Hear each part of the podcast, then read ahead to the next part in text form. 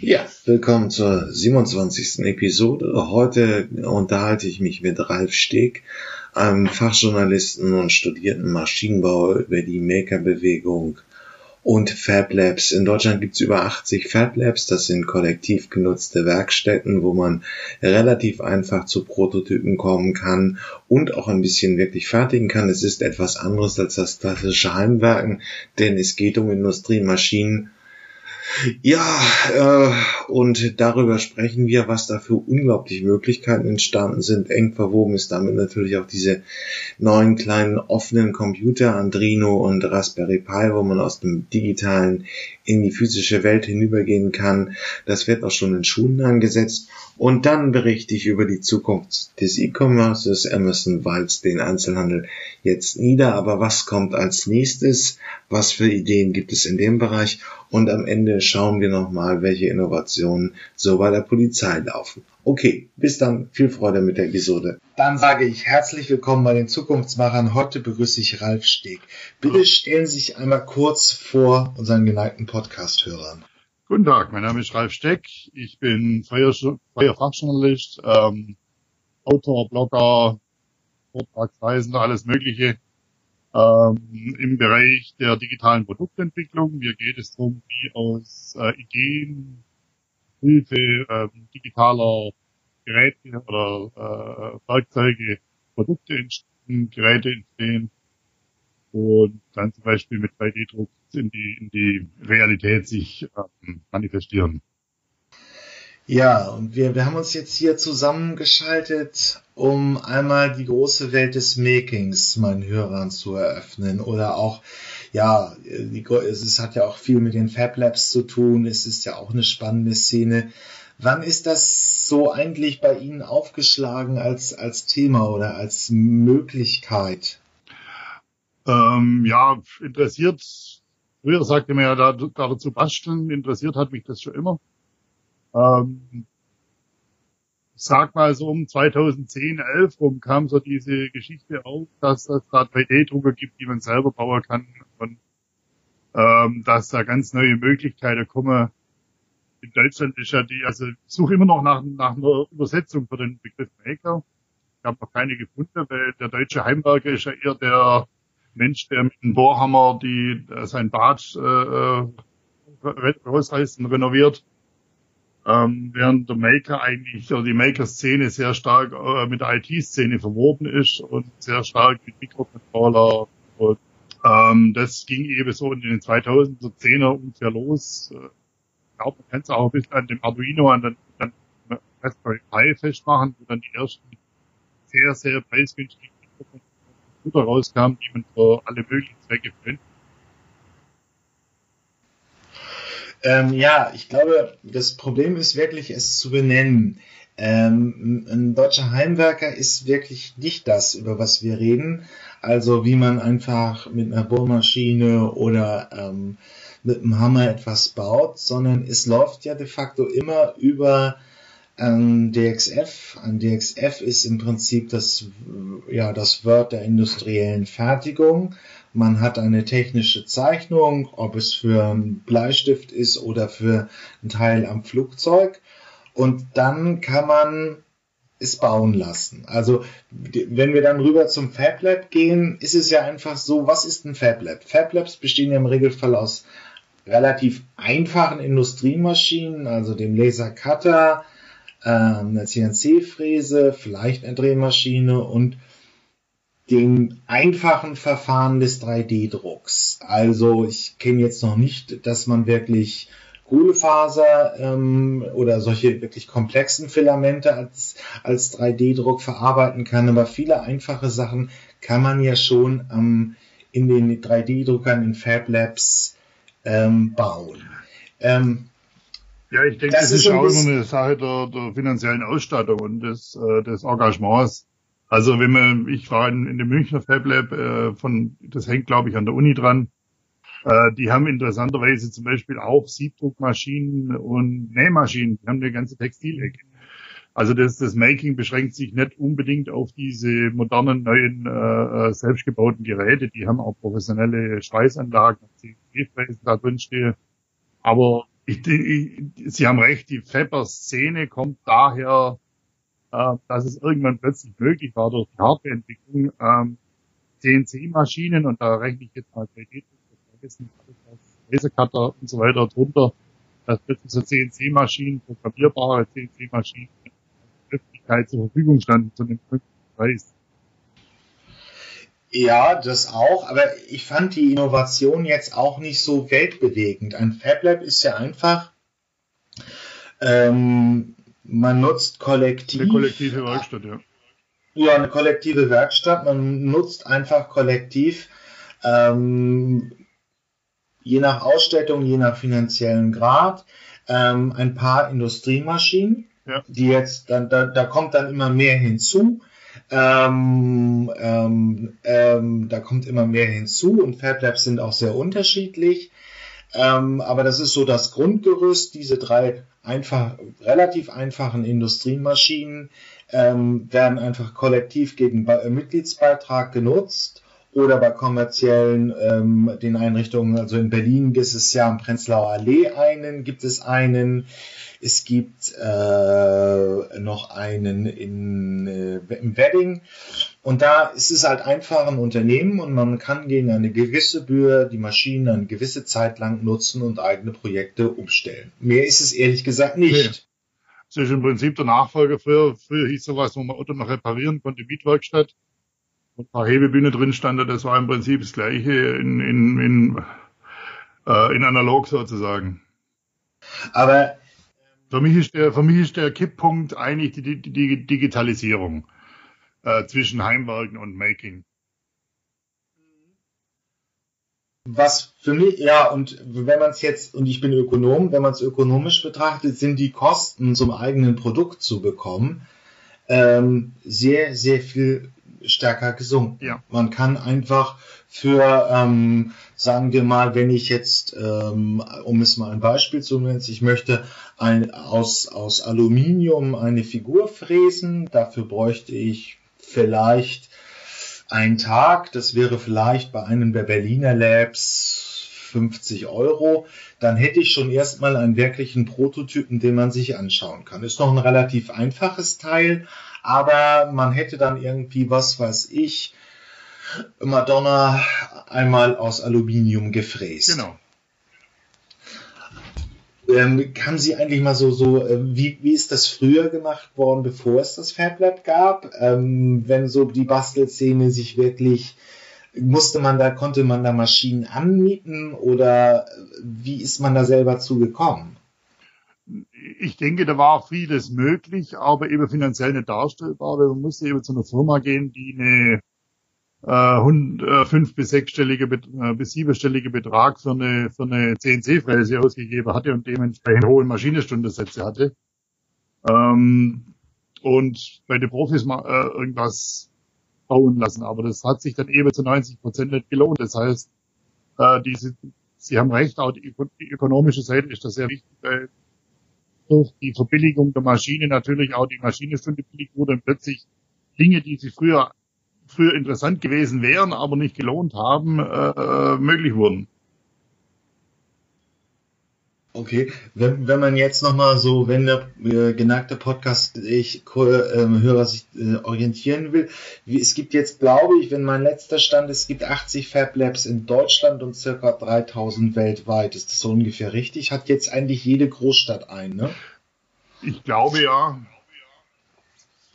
Ich versuche es nochmal rauszufinden im Netz. Es gab mal eine Liste, aber die wurde dann irgendwann nicht mehr richtig gepflegt, wo es verschieden dazu zählt. Die technischen Unis fallen immer hier auf. In Hamburg ist es ähm, auch relativ gut ausgestattet. Sie hatten eben das Beispiel aus München genannt. Ähm, äh, in, an der TU Harburg sind auch große äh, äh, Lasercutter, ja, ja, CNC-Fräsen. An sich ist ähm, äh, dass ähm, die, ähm, ähm, die Bundeswehr-Uni hier im Norden von Hamburg hat auch einen äh, schon sehr fortgeschrittenen 3D-Drucker. Da kann man Möbel mit ausdrucken. Das ist noch sehr ungewöhnlich. ähm, vielleicht nochmal aus meinem Fachbereich des, des, der Zukunftsmobilität. Berlin ist ja natürlich einfach so als kreative Hauptstadt unseres Landes einfach ähm, hervorzuheben. Da gibt es natürlich das in der Prenzlauer Allee, da gibt es noch zwei, drei andere. Es gibt aber auch schon Fab Labs, die sich speziell nur um das Thema Mobilität kümmern. Ähm, ähm, das Motion Lab, ich packe das in die, die Show Notes hier in den Podcast. Dort kann man sich halt äh, ähm, zusammenfinden und neue Fahrzeugkonzepte entwickeln. Ähm, ich habe ja eine andere Podcast-Reihe, die Zukunftsmobilisten, wo es schon um solche Fahrzeugkonzepte geht.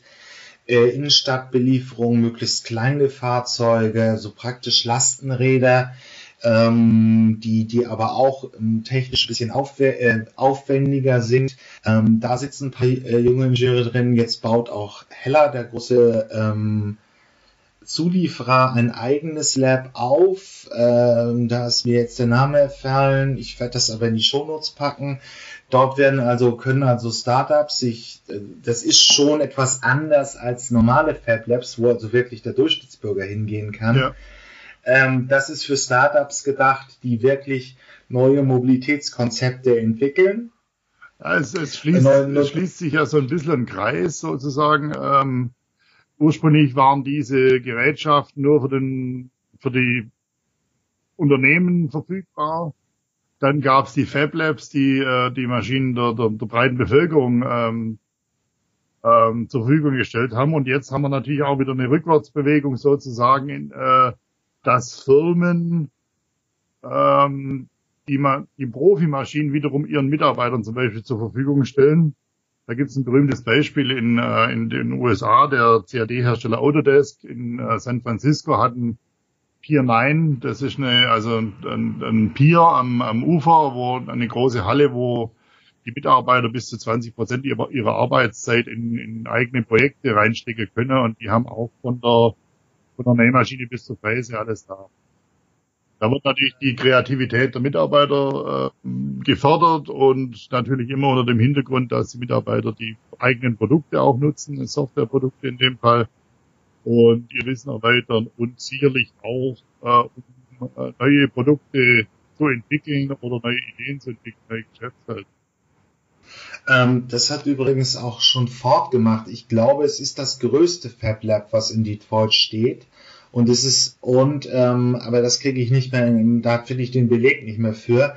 Aber es soll wirklich auch schon massiven Einfluss haben auf die Innovationsleistung und auf die Patentanmeldung. Also auch eine Firma, die ein eigenes Lab hat, den, mit, äh, ja. den Mitarbeitern zur Verfügung stellt. Und aus diesen Projekten sind schon irgendwie, ich müsste es lügen, 10, 15 Prozent äh, Patentanmeldung von Ford insgesamt, also als Weltkonzern, ähm, draus entstanden. Ja, das, das spielt ja in diese äh, Startup-Inkubatoren-Szene auch mit rein. Ja. Also ich weiß zum Beispiel Glas, der Landmaschinenhersteller, äh, die haben ein sogenanntes Greenhouse. Das ist ein ehemaliges Autohaus mit sehr viel Glasscheiben, deshalb heißt es auch Greenhouse oder, oder Glashaus, ähm, Gewächshaus. Ähm, die haben dann, das ist für interne Start-up-Projekte gedacht und die haben natürlich auch wiederum einen 3D-Drucker und eine Fräse und was weiß ich was dastehen also ein kleines FabLab angeschlossen sozusagen, um dann diese Ideen, die da in den Projekten entstehen, auch zu realisieren. Also es, das hängt immer alles mit allem zusammen sozusagen. Okay. Mm. Aber für Sie war einfach die Verknüpfung mit der digitalen Welt eine große Punkt. Adreno, was erstmal zu erklären, was ist Adreno und welche Möglichkeiten eröffnet es?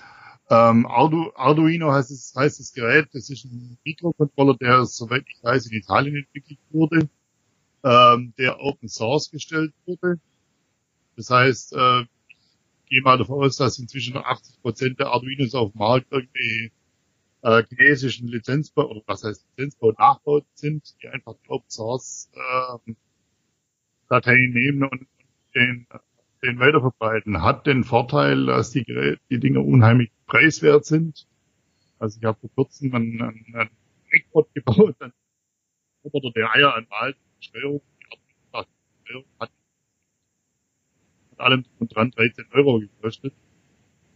Da mal so ein, so ein gäbe, so ein Arduino kostet halt 8 10 Euro. Und ähm, es ist kein Computer in dem Sinn, es ist eine Steuerungsgerät, sage ich mal, um zum Beispiel so eine, eine CNC-Maschine, die drei Achsen hat, anzutreiben, die Motoren zu steuern. Okay. Und ähm, was kann man da so praktisch mit bauen? Also das wären dann zum Beispiel ein Garagentor, oder? Das Interessante am Arduino und übrigens auch am Raspberry Pi, äh, wenn ich den, das erweitern darf um, um den Raspberry, äh, ist, dass die Hardware-Pins verfügbar sind. Das heißt, man kann sehr einfach im Gegensatz zu einem normalen Computer äh, direkt auf Steuerleitungen vom Prozessor zugreifen und da Inputs und Outputs ähm, definieren und in der Software mit der Software eben ansprechen. Das heißt, ich kann ein Arduino für alles nehmen, was irgendwie geht. Mein von irgendwie äh, ein LED-Würfel, der der der ein bestimmtes Muster erzeugt, bis hin zum 3D-Drucker. Immer, immer wenn es darum geht, sehr preisgünstig eine elektronische programmierbare Steuerung zu haben, äh, ist der Arduino äh, das Mittel der Wahl, wenn es einfach und schnell gehen soll. Also man kann praktisch mit, Arduino und Raspberry Pi ist ja, glaube ich, ein etwas, ist, ist das, Raspberry Pi ist schon ein richtiger Computer. Raspberry Pi ist ein richtiger Computer, hat eben aber auch diese Hardware-Pins, die, äh, die auf einer Steckerleiste verfügbar sind. Okay, und dann kann man damit eben ja praktisch sich aus der physischen Welt herausbewegen in, in eine Form von elektronischer Steuerung. Genau, also genau. Ähm, ich kann einen physischen Gegenstand wie ein Garagentor eben mit Servomotoren und dieser Steuerungstechnik wenigstens bewegen. Richtig, das ist richtig. ja äh, passt halt zu Smart Home Anwendungen, passt halt viel, aber es geht halt in die in die in die in die Softwarewelt dann rein. Ja, ja, ja. Ähm, Gibt es da auch schon, also ähm, das ist, was Sie jetzt beschrieben haben, sind ja so mehr Bastelprojekte. Ähm, gibt es das auch schon irgendwie in der Form so richtig für Unternehmen, dass man ähm, mit dem Raspberry Pi mit Adreno ähm, irgendetwas bauen kann, was man dann auch äh, großserienmäßig fertigen kann?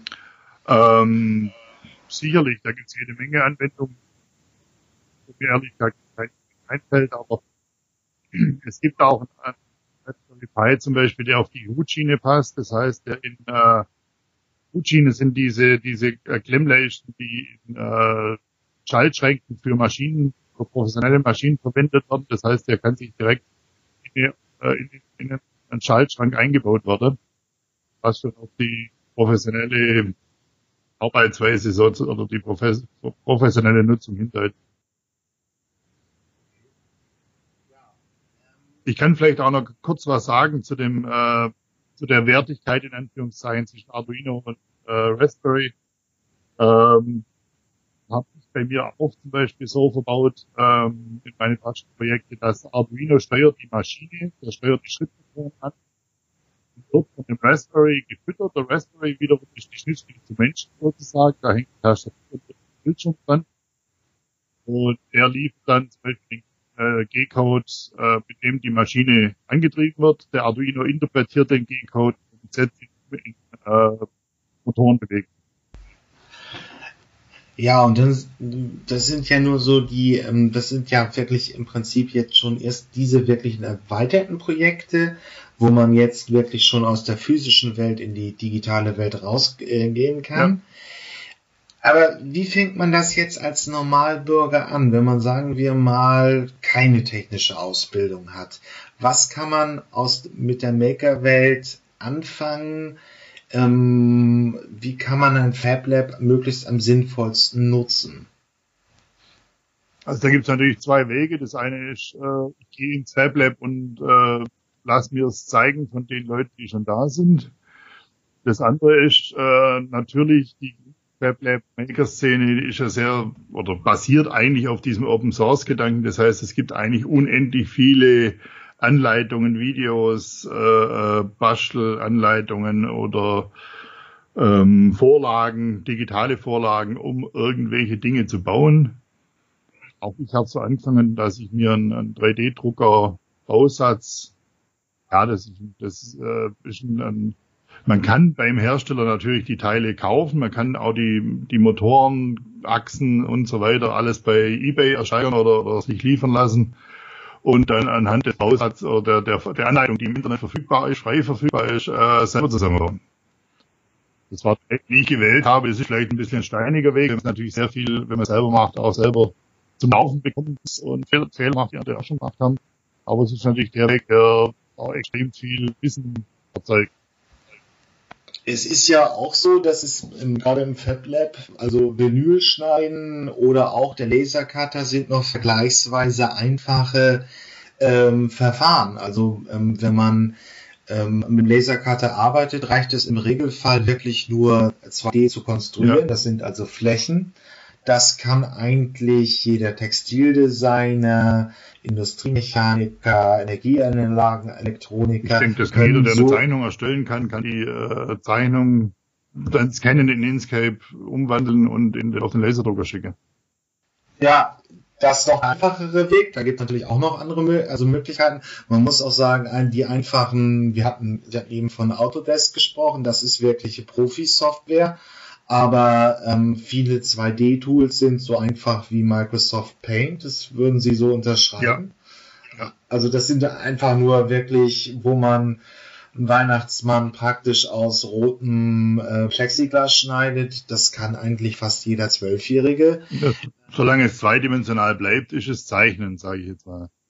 Und zweidimensional heißt natürlich durchaus auch, dass ich mit einer Fräse aus einem Brett äh, eine Kontur ausschneide und dann zwar ein dreidimensionales ähm, Produkt habe, das aber eigentlich nur eine, eine zweidimensionale Schnittkontur hat.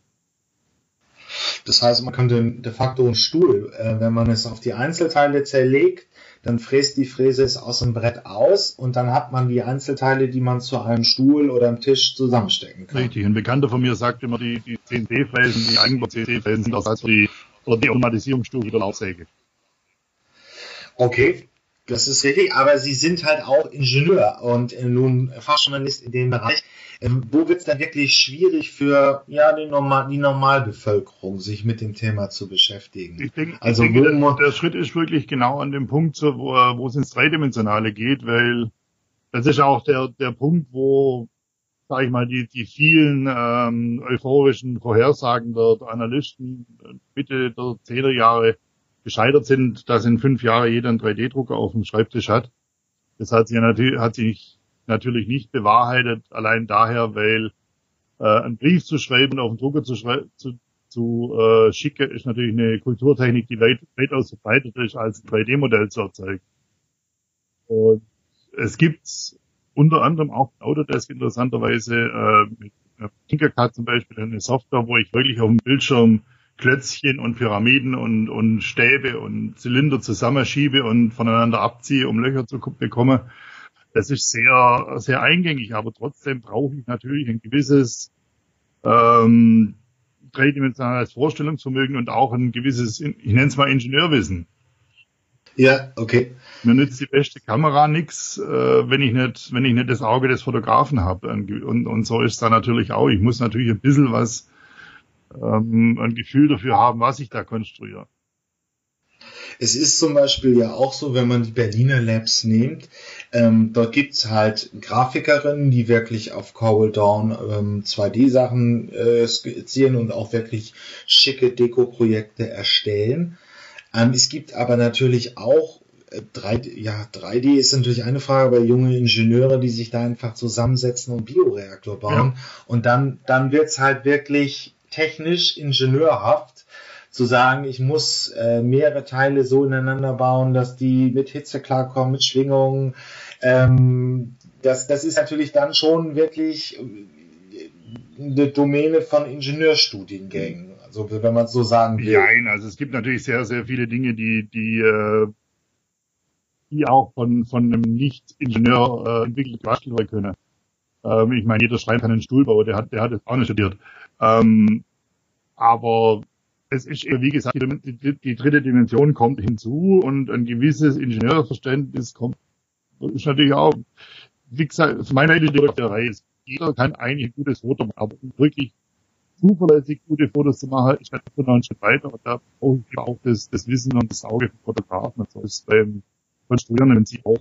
Kann jeder, würde ich jetzt mal sagen, irgendwas einfaches konstruieren, aber äh, ob das dann den, in Anführungszeichen, Regularien des äh, Maschinenbaus entspricht, ist natürlich wieder eine andere Frage. Ja, und das ist halt immer dann, mit der Komplexität nimmt es natürlich das, die Problematik zu. Es ist halt immer auch ein bisschen die Kommunikationsproblem. Es ist wirklich für viele nutzbar. Ja. Und wenn, wenn ich mich auch, wenn ich mein Beispiel nehme, ich habe keine technische Ausbildung, aber ich kann am Lasercutter schon sehr vernünftige Sachen machen. Und dann muss man dazu sagen, es gibt natürlich in dem Umfeld auch sehr viele Plattformen. Think First würde ich mal so ja. äh, dahin zählen, aber Teile von Pinterest auch. Selbst mit der Lasercutter ist jetzt wirklich noch nicht Hochtechnologie, kostet so bei europäischen Herstellern um die 10.000 Euro.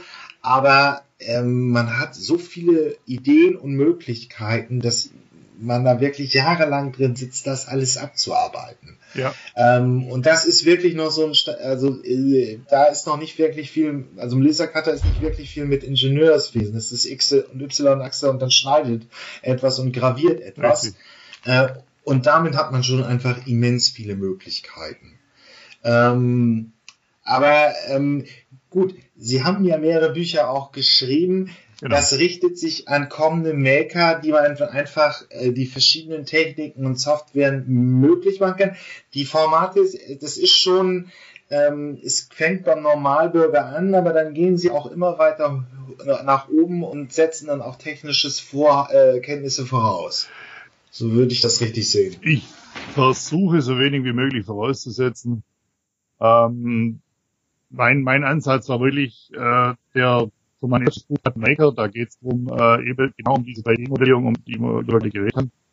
Zeigt er anhand von, ich glaube, insgesamt elf äh, verschiedenen also kostenlos verwendbaren, ich sage nicht Open Source, sondern kostenlos verwendbaren äh, Softwarewerkzeugen, äh, wie man 3D modelliert. Und der, der potenzielle Leser, der da vor meinem inneren Auge war, war wirklich der, den, dem ich sehr oft begegne, der technisch interessierte Mensch, sage ich jetzt mal, der, der sich mal so ein 3D-Druckerbausatz äh, auf eBay geholt hat. Die gibt inzwischen für 100, was weiß ich, 180 Euro oder so, 150 Euro die Bausätze. Dann gibt es das von Ihnen erwähnte Thingiverse, da gibt es Millionen von 3D-Modellen, die man ausdrucken kann, aber nach dem zehnten Yoda-Kopf und dem fünften gut, da wird dann einfach irgendwann langweilig. Man, man möchte dann selber irgendwas machen und stellt dann fest, hoppla, ich muss dran 3D-Modelle erzeugen. Und da, da fange ich im Prinzip an, Basics, den Grundlagen. Was ist, äh, wie funktioniert das, einen Loch einen Würfel oder ein einfach und arbeite mich dann hoch zur parametrischen, zur direkten Modellierung bauen. Aber natürlich immer mit dem Ansatz, äh, dass das Gegenüber der Leser eben kein Engine hat. Aber also das ist so, wenn man das so ist, im Prinzip parametrisches Modellieren, das ist schon das, was so Ingenieursthemen sind. Also wenn ich irgendwie. Das ist die, das ähm, ist die Methode, nach der, ich würde mal sagen, 80 Prozent der Profi-Software funktioniert und auch einige ja. der ähm, kostenlos verwendbaren Software. Aber es ist, wenn, wenn ich jetzt so sagen will, äh, mal sagen will, ich möchte den Kreml als 3D-Druck ähm, haben und habe vielleicht, naja, 180, aber sagen wir mal 500 Euro investiert. Wie, wie, wie fängt man das so grundsätzlich an? Also man ähm, macht erstmal die, Sie müssen in der Creme einbrechen und die, die Pläne klauen. Oder das Bild aus dem Netz. genau. Ähm, ja, man fängt normalerweise dann mit, mit, mit irgendeinem Plan, an oder einer Ideenskizze, wenn es jetzt was eigen, äh, eigen in, in, eine eigene Idee ist, mit einer Skizze, die man, die man auf einem Stück Papier macht, wo man sich mal langsam überlegt, wie das Ganze aussehen soll. Und am Ende des Tages fängt man dann tatsächlich, das Kreml ist ein gutes Beispiel, an, ähm, Zylinder aufeinander zu setzen für Türme und Quader aufeinander zu setzen für Mauern. Äh, wenn ich ein Loch will, zum Beispiel ein rundes Loch ist das nichts anderes wie ein Zylinder, den ich rein in, in den Quader reinsetze und von dem äh, mit Boolsche Operation, wenn man den mathematischen Begriff äh, verwenden soll, ähm, von dem Quader abziehe sozusagen, also subtrahiere. Ich sub Aber, ja, okay. einen negativen Zylinder in eine positive Wand und dann entsteht ein Loch. Und so kann man im Prinzip immer durch, durch äh, hinzufügen und wegnehmen, hinzufügen, wegnehmen, äh, aus Grundkörpern mehr oder weniger jede beliebige Form erzeugen. Okay, und das ist so ein bisschen ein gewisses Basteln. Man würde da jetzt nicht wirklich mit diesem äh, fertigen DXF, also mit dieser fertigen technischen Zeichnung, wirklich ein Haus in der realen Welt bauen, aber für ein Modellvorhaben im 3D-Druck reicht es. Das reicht für einen 3D-Druck aus. Ähm, die andere, ich möchte jetzt nicht sagen die nächste Stufe, sondern die andere Stufe ist eben die, dass man, äh, wenn man jetzt Kreml ist, dann wieder das gute Beispiel, man hat 2D-Pläne, also irgendwo eine, äh, die, die Zeichnungen von der Geschosse, wo die einzelnen Zimmer sind und die Umrisse, äh, zeichnet die nach und äh, da kommen wir eben in die Parametrik rein, diese parametrische äh, Konstruktion rein, äh, ziehe die dann hoch sozusagen. Also ich bewege diese, diese Skizze durch den Raum nach oben, 2,80 Meter, sage ich jetzt mal Deckehöhe, und dadurch, dadurch entsteht ein, ein 3D-Körper aus einer 2D-Skizze. Also ist auf jeden Fall schon ein Hobby, aber es ist absolut machbar. Ja. Okay, wo geht die Maker-Welt denn noch so hin? Wir haben auch noch einen Punkt noch fast ausgelassen. Die, die Messen finde ich auch teilweise sehr spannend. Ähm, in Berlin schaffen sie es ja schon ähm, 20, 30.000 Leute zusammenzubekommen. Ähm, und man kann wirklich sehr viel sehen. Man kann sehen, da hat jemand ein Fahrrad gebaut, das zum Luftschiff äh, umgebaut, wo also irgendwo eine, ähm, ja, was ist das, aus, aus Plastikstoff irgendwie eine Hülle, wo äh, Helium drin ja. ist und dann kann er mit dem äh, Fahrrad fünf bis zehn Meter halt auch fliegen und über, ähm, über das Gelände rüberfliegen. Ähm, wo geht's noch hin? Also ähm, der Bürger muss erstmal diese Vielzahl von Möglichkeiten wahrscheinlich kennenlernen. Also der Normalbürger ist vielleicht noch nicht so vertraut. Aber wo geht die Entwicklung da noch hin? Ich sehe die, die Maker-Szene so ein bisschen an dem Augenblick oder also, wenn man Corona mal vorbeilasse, äh, weglasse, an, an einem, bisschen an einem Scheideweg. Äh, die erste Hysterie und, und der erste Hype ist so ein bisschen vorbei. Manche haben sich etabliert, das sind auch sicherlich schon wieder irgendwelche äh, Make-up verschwunden. Zum Beispiel, ich sitze hier in Friedrichshafen am Bodensee und äh, die Friedrichshafener Maker-Messe wurde letztes Jahr eingestellt wieder. Die ist aber auch nie richtig zum Fliegen gekommen hier in der, in der Provinz. Ähm, ja, wir haben jetzt diese äh, Möglichkeiten, Lasercutter, 3D-Drucker, CNC-Fräse da wird sehr viel weiterentwickelt, noch verfeinert, noch verfeinert, aber es fehlt im Augenblick so the next big thing sozusagen. Ähm, ich glaube, dass die, die, die Möglichkeiten vom 3D-Druck mag, mag das in meiner, in meiner privaten Umgebung auch, dass ich sag mal, normale Menschen, die mit Technik nichts zu tun haben, äh, durchaus verstanden haben, dass wenn der mal 3D-Drucker hat, dass ich zu dem kommen kann und sage, kann, kannst du mir das und das machen?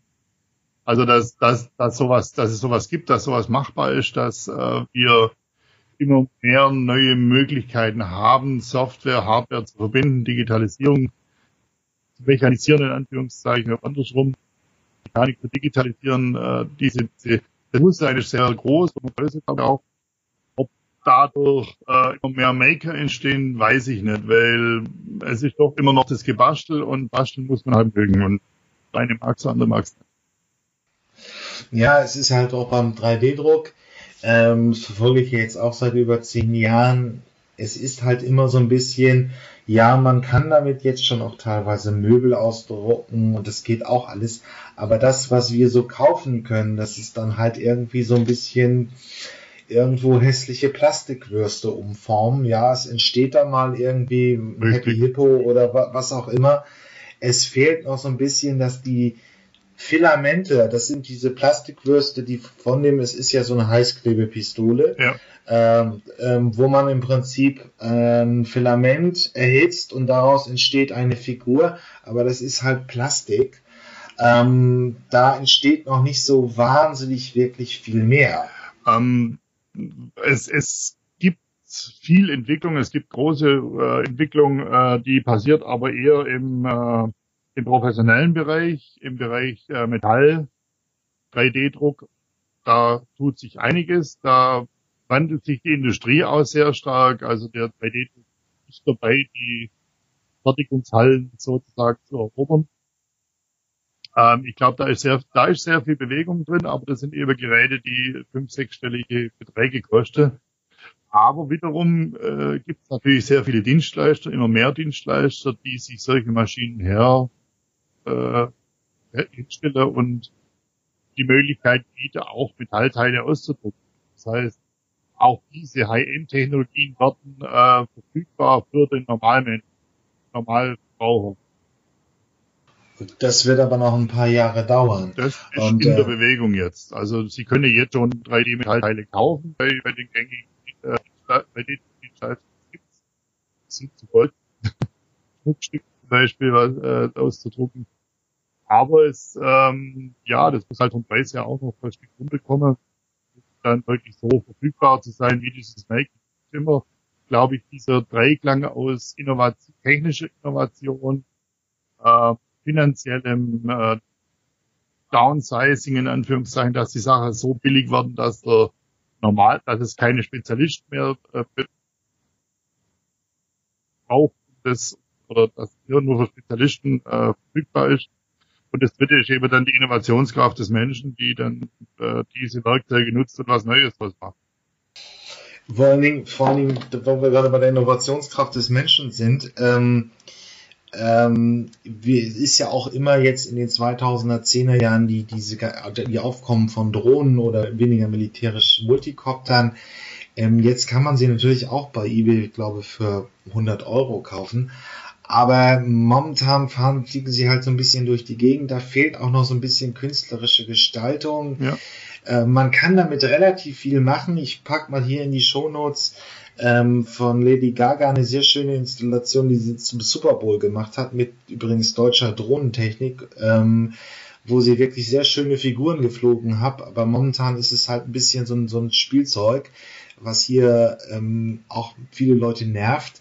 Ähm, da kann man auch noch eine Menge mitmachen. Das ja. ist ja auch noch eine, eine, da geht man dann jetzt halt so in die Umfeld der näheren Luft äh, und also fünf Meter vom Boden und das ist dann auch nochmal eine absolut großes Gestaltungsmöglichkeit, die wir da haben. Aber gerade diese Drohnen oder Multicopter sind zum Beispiel ein hervorragendes Beispiel für die, für die Innovationskraft dieser Szene.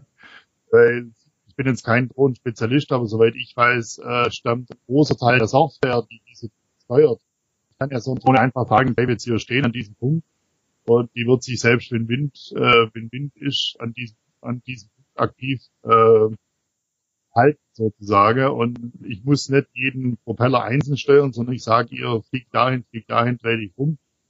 Äh, das wird dann automatisch in Steuerbefehle umgesetzt und diese ganze Steuerungs äh, und Hardware ist äh, aus dem Open Source Bereich, also durch Make entstanden. Äh, es gibt sehr, sehr viele Menschen, die, die sich und mit und Chassis selber fräst auf der 3D-Weise oder auf der CNC-Weise und, und mit 3D-Druck äh, die passende Gehäuse dazu bauen. Das ist also für mich so ein, so ein absolutes äh, Paradebeispiel für die Innovationskraft und für die, für die Fachdurchschlagskraft der Makers. Und da will ich auch keinen falschen äh, Zungenschlag reinbekommen. Ja. Ähm, mir fällt das immer so hier als, als Innovationsjournalist auf, ähm, diese ganze Maker-Bewegung liefert im Prinzip sehr viele Innovationen. Die sind allerdings auch meistens, wo, wo neue Prototypen gebaut werden, wo der Sonderapparatenbau sich ändert. Ja. Also da, da ermöglicht 3D-Druck relativ viel. Das sind aber sehr spezielle technische Themen. Und in den Medien wird pausenlos über KI geredet und dass die Welt untergeht, weil es äh, KI kommt. Ähm, da, deswegen ist das so eine Schieflage. Es wird auch immer über ein neues Feature von Facebook äh, definiert, äh, geredet, aber nicht unbedingt über ähm, diese große Innovationskraft, die die Szene auch hat. Es ja. ist ja auch wirklich, im Prinzip sind es einfach nur einfache Industriemaschinen, die kollektiv genutzt werden und es entstehen spektakuläre Projekte raus. Ich habe in Berlin mehrere kleine Fertigungsstraßen gesehen, die selbst gebaut worden sind, die einen Bruchteil kosten würden wenn man es konventionell machen würde, wenn man irgendwie eine, eine große Firma drin hat, die also sehr, sehr viel günstiger waren. Ähm, viele, es ist ja auch nichts falsch an irgendwelchen Gimmicks, aber auch viele spannende Deko-Ideen. Ähm, Wer mal Lasercutter bei Pinterest eingibt, sieht eine Menge Sachen, die, die im Deko-Bereich wirklich ziemlich originell sind ja. und spannend. Ähm, was haben wir noch? Äh, die ganze Rob dann dann wenn wir wenn wir die Roboter auf der die wir jetzt auf dem Boden haben also ich denke auch dass äh, die die ganzen Pflegeroboter das was jetzt die ja. Zukunftspreise die letzten Jahre gewonnen hat ist auch im im Kontext der Meka-Bewegung mit entstanden und gedacht. Also ja, da ich glaube ich glaube diese moderne Technologien beschleunigen auch die Entwicklung weil ich kann einen Roboter nicht rein softwaretechnisch entwickeln. Das heißt ich brauche irgendwann einen, einen, einfach diesen Roboterarm ja, unglaublich genau. viele äh, gerade studentische äh, Projekte, wo solche Roboterarme dann eben mit dem 3D-Drucker mit der CNC-Fräse gebaut werden. Äh, dann kommt eben schnell in die Hardware rein. Ich habe bekannt gebaut äh, Kohlefaserverkleidung für Motorräder. Das äh, wäre vor zehn Jahren das ein, ein, ein etwas irrsinniges Hobby gewesen. Der hat sich jetzt inzwischen selbstständig gemacht, indem er sich eine Fräse gekauft hat und jetzt diese äh, diese äh, Teile, die er in der Form erzeug, herstellt, dann eben die Kanten besäumen zum Beispiel. Das wäre früher äh, eine unendlich lange Handarbeit gewesen, diesen, diesen Rand der Kohlefaserteile äh, ordentlich sauber zu kriegen. Jetzt hat er sich vor wahrscheinlich um die 1000 Euro, 1200 Euro eine Fräse selber gebaut, die da in seinem Keller vor sich hinwerkelt und diese äh, Teile baut und plötzlich ist er Unternehmer. Das sind Geschichten, die die Makerwelt schreibt. Ja. Äh, ich möchte noch einen, äh, zum Abschluss auch noch mal einen Punkt bringen. Ähm, das erste Fab Lab in Deutschland ist äh, in Aachen entstanden und die RWT Aachen hat es aufgebaut und das war auch ein Treiber hinter der Elektromobilität. Also da sind auch Teile für den Street Scooter, den man ja, jetzt ja, bei der Deutschen Posten sieht. Und auch da war ja einfach irgendwo diese, diese Innovationskraft, die Möglichkeit auch dann äh, spielte da eine massive Rolle. Also das nochmal so einen kleinen Impuls aus der Zukunftsmobilität mhm. für die Maker-Welt. Ja, äh, Herr Steg, vielen Dank. Was möchten Sie uns noch mitgeben? Das letzte Wort haben Sie. Ja, ähm, ich kann nur jeden dazu aufrufen, beschäftigen Sie sich mit den modernen Techniken, ähm, machen Sie Ihre Träume wahr, realisieren Sie sie. Schönes, knappes Schlusswort. Vielen Dank. Und nun zur Werbung. Ja, Bewerbungen für das Studiengang des neuen Studiengangs Digitale Systeme IoT sind ab sofort möglich und es können auch gerne individuelle Aufnahmetermine vereinbart werden. Ähm, man findet alles unter ndu.ac.at und äh, hinter diesem Angebot verbirgt sich eine kleine, aber feine Privatuni in St. Pölten in Österreich. Hier wird Technik mit Design verbunden und eben auch dann schon weiterführen dieses Zukunftsthema Internet der Dinge bearbeitet. Es werden für diesen Studiengang innovative Tüftler gesucht, die sich sowohl mit den technischen Herausforderungen, das bekannte Mechatronik, Mechanik, äh, ähm, Mathematik beschäftigen wollen, als auch mit designerischen Aspekten wie User Experience Design, Interface Design. All das wird in diesem Studiengang gebündelt. Ja, und mehr ist eigentlich nicht so zu sagen und ich möchte dann nochmal meinem Werbepartner für diese Episode danken. Bis dann. Ja, die Zukunft des E-Commerces ähm, ist ein wichtiges Thema, wird, ist ja im Prinzip der Handel der Zukunft. Wir sehen heute schon, dass die, die Innenstädte anders sind als vor zehn Jahren. Ähm, aber es geht natürlich weiter. Wir hören uns jetzt erstmal einen der Protagonisten der Szene an. Ich finde auch seinen Blog Kassenzone relativ gut. Alexander Graf erklärt uns das mal auf einer Konferenz und macht eine Bestandsaufnahme, wo wir jetzt so in den Jahren 2017, 2018 stehen, was den E-Commerce angeht. Ja, erstmal das zum Beginn. Ja. Vielen Dank für die Einladung, Adrian.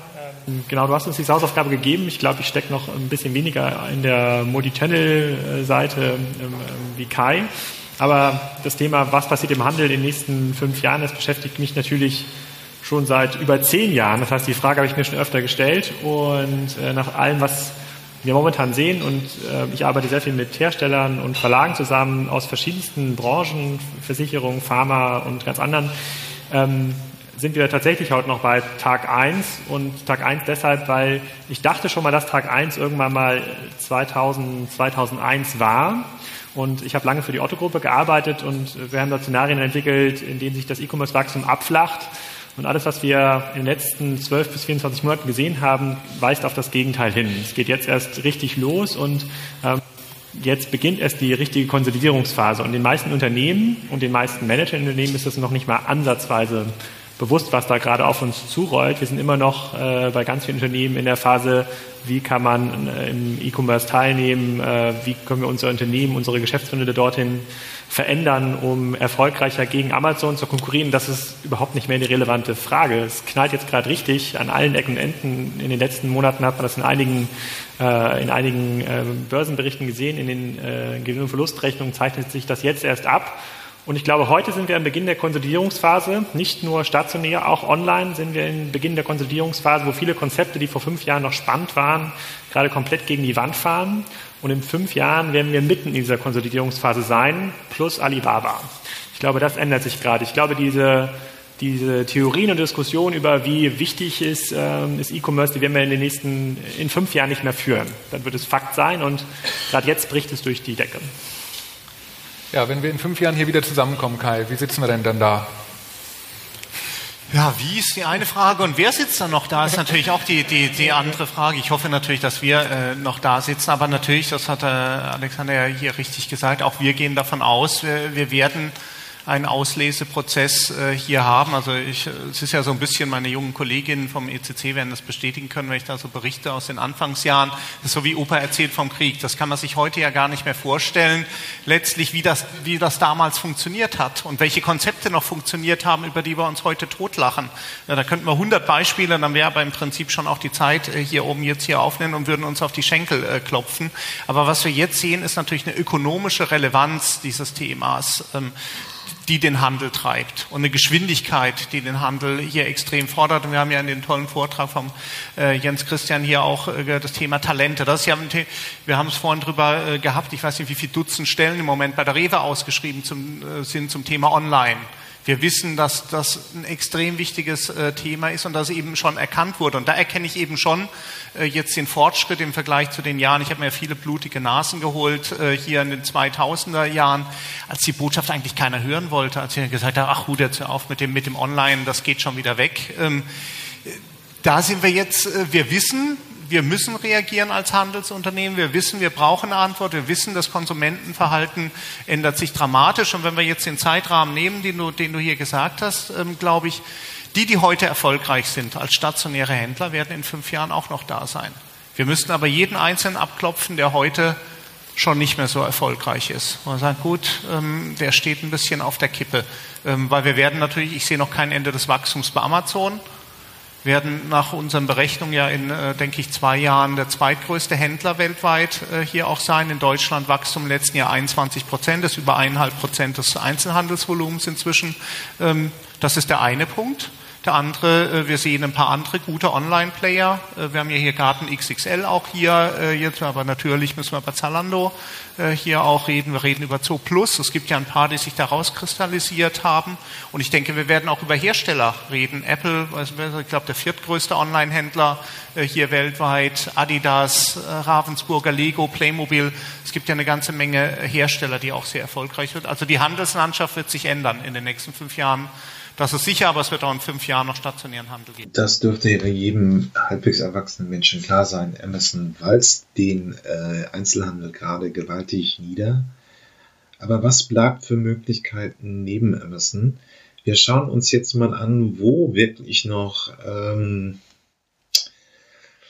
na, äh, Amazon noch größer wird, als es wird. Und wir hören uns ein paar Zahlen an, wie es noch weitergeht und welchen Marktanteil sie sich noch am E-Commerce fischen werden. Tatsächlich wieder, wieder Alexander gesagt, die Frage des Mehrwertes. Welchen Mehrwert kann denn tatsächlich ein Online, ein reiner Online-Händler bieten im Vergleich insbesondere zu Amazon?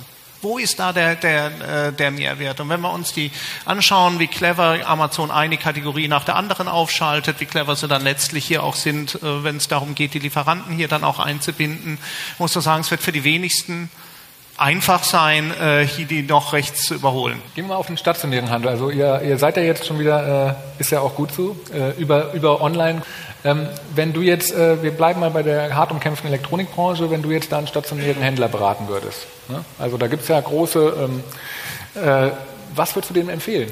Würdest du denen ja. sagen, Mensch, also jetzt aus der Aussage, was du gerade gesagt hast, Cyberport, müsstest du ja eigentlich sagen, okay, ähm, lass die Finger von den Immobilien. Ja, ist bei uns im Büro tatsächlich so ein Running Gag. Was passiert, wenn morgen Mediamarkt anruft oder Karstadt anruft? Was würden wir denen sagen können? Wir wissen es ehrlich gesagt nicht. Wir wissen nicht, was diese Geschäftsmodelle morgen noch für den Endkunden an Mehrwert bieten sollen gegenüber klassischen Pure Play Geschäftsmodellen, die in der Kostenstruktur einfach viel, viel effizienter sind, die Produkte für 20, 30, 40 Prozent günstigeren Preis verkaufen können. Ich habe vorhin eine neue Seite boogoods.com äh, gesehen, die das komplette Ali, AliExpress-Sortiment kostenfrei, kosten, versandkostenfrei aus China zur Verfügung stellen. Also ganz ehrlich, da kann Mediamarkt noch den allerbesten Shop der Welt haben und auf die Versandkosten nochmal 5 Euro draufzahlen, wenn ich das Paket entgegennehme, das ist keine Chance. Also sozusagen das Modell ist einfach überholt. Fremd, Fremdmarkenware Dritter in teure Flächen zu lagern mit relativ teurem Verkaufspersonal, also sehr, sehr hohen Stückkosten äh, pro Verkauf. Da hilft E-Commerce auch nicht, weil dann kann noch der allerbeste Cross-Channel-Service und ein ganz, ganz freundlicher Mechaniker, der bei meinem Schwiegervater äh, die Flatscreen-Halterung an die Wand schraubt, kann dabei sein. Da gibt's nichts. Da kann man auch nichts beraten. Und da sind wir auch so ehrlich, bei einigen Handelskonzepten, bei denen wir diese Chance nicht mehr sehen, zu sagen, ja, tut uns leid, sind wir nicht die Richtigen, Tipps zu geben. Fragt Kai, vielleicht hat er noch eine Idee für euch. Die, die, Kai, die dabei das? hilft. Ja, also auf die, äh, auf die Frage, ähm, was jetzt ein Karstadt machen sollte, würde ich genauso offen sagen, hast du völlig recht, keine Ahnung. Das ist, äh, weil letztlich, das hattest du auch äh, hier gesagt, ähm, wenn ich nicht exzellent bin in dem, was ich stationär mache, dann äh, letztlich, dann ist Cross-Channel letztlich nur eine Multiplizierung meiner Probleme. Das, das wird nicht funktionieren. Die muss in dem gut sein, was ich. Jetzt kann man darüber diskutieren, ist Mediamarkt noch in der Lage letztlich? Ich glaube, eine Frage der Zeit werden sie noch als exzellent wahrgenommen. Wir haben äh, tatsächlich ja auch Messungen gemacht. Also die Marke ist immer noch sehr stark. Das würde man nicht, äh, äh das würde man manchmal eben auch nicht, äh, nicht vermuten. Aber natürlich ist dieses ganz.